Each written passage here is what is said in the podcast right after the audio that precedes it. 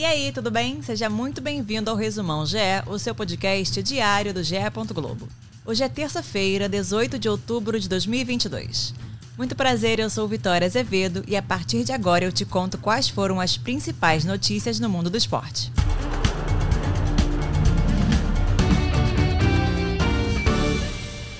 Em Bragança Paulista, o Santos venceu o Bragantino por 2 a 0 pela 32ª rodada do Brasileirão. O volante Camacho abriu o placar aos 5 do segundo tempo e marcou seu primeiro gol pelo Peixe. Aos 22, Ângelo ampliou para o visitante. Com o resultado, Santos soma 43 pontos na 11ª colocação. Já o Bragantino permanece com 38 em 13º lugar.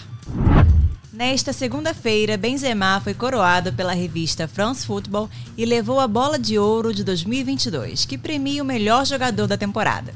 É a primeira vez que o francês de 34 anos conquista o troféu. O atacante do Real Madrid marcou 44 gols em 46 jogos, além de 15 assistências. Em seu discurso de agradecimento, o jogador citou Zidane e Ronaldo como referências dentro dos campos.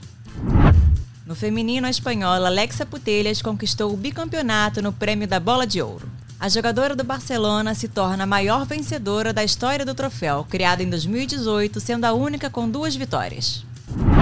Campeão espanhol e da Champions League na temporada passada, com direito a gol do título sobre o Liverpool, Vinícius Júnior ficou na oitava colocação da Bola de Ouro 2022. Com isso, aos 22 anos, ele se coloca em um seleto ranking de representantes brasileiros que apareceram entre os 10 melhores do mundo na premiação. O último havia sido Alisson em 2019. O melhor brasileiro em 2021 foi Neymar, em 16º lugar. Em 2020 não houve cerimônia devido à Covid-19.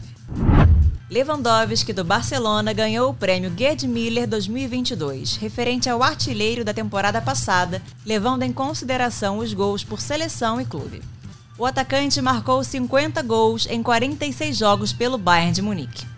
Além disso, fez outros seis gols em sete partidas com a seleção da Polônia, totalizando 56 gols em 53 compromissos oficiais a revista France Football criou o prêmio Gerd Miller em homenagem ao ex-atacante do Bayern de Munique e da seleção da Alemanha que faleceu em agosto do ano passado. Outra categoria introduzida nesta edição foi o Prêmio Sócrates, que leva o nome do lendário jogador brasileiro em reconhecimento por ações sociais. O vencedor do Prêmio Sócrates foi Mané, também do Bayern. Em 2019, o jogador inaugurou uma escola na província onde nasceu e no ano seguinte fez uma doação de 40 mil libras, cerca de 256 mil reais ao governo senegalês para atuar no combate ao coronavírus.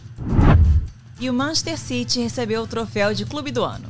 O time inglês foi eleito melhor de 2022 no feminino e no masculino. O Liverpool ficou na segunda posição, seguido do Real Madrid em terceiro. Em 2022, a equipe masculina faturou o título da Premier League. O Manchester City feminino foi o terceiro colocado do campeonato inglês e vice da Copa da Inglaterra na última temporada a CBF cobrou urgência do Superior Tribunal de Justiça Desportiva no julgamento dos casos de violência no futebol brasileiro registrados na rodada do fim de semana. Dois jogos ficaram marcados por invasão de torcedores ao gramado e violência nas arquibancadas. O empate entre Esporte Vasco na Ilha do Retiro pela Série B e o confronto entre Ceará e Cuiabá pela Série A no Castelão. Na primeira partida, após marcar o gol de empate vascaíno aos 49 do segundo tempo, Raniel correu em direção à torcida do esporte, tirou a camisa e colocou as mãos nas orelhas.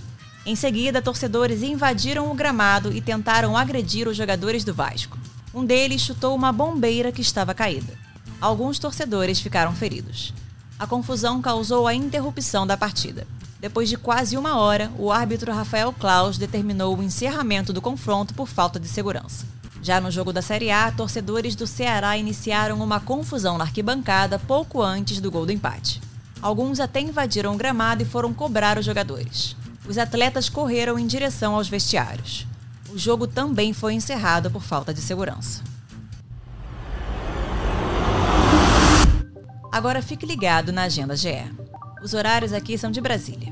Às três e meia da tarde, o Sport TV exibe Atlético Paranaense e Fluminense pelo Campeonato Brasileiro Sub-17. Às sete da noite, Sport TV e Premier transmitem Brusque e Novo Horizontino pela Série B. Às nove e meia, você acompanha Cruzeiro e Guarani, também pela Série B, no Sport TV e no Premier. Você já ouviu os novos podcasts do GE? O Partiu Qatar traz histórias, curiosidades e o caminho de cada seleção rumo à Copa do Mundo. Toda quarta e sexta, uma seleção diferente, como num álbum de figurinhas, até completar as 32. E o É Campeão mostra a trajetória do título de grandes clubes brasileiros que fazem aniversário redondo neste ano de 2022.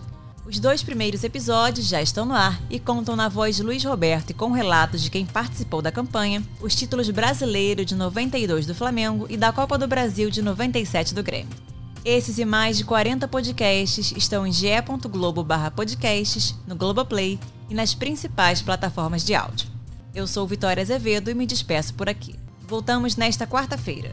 Um abraço e tchau, tchau!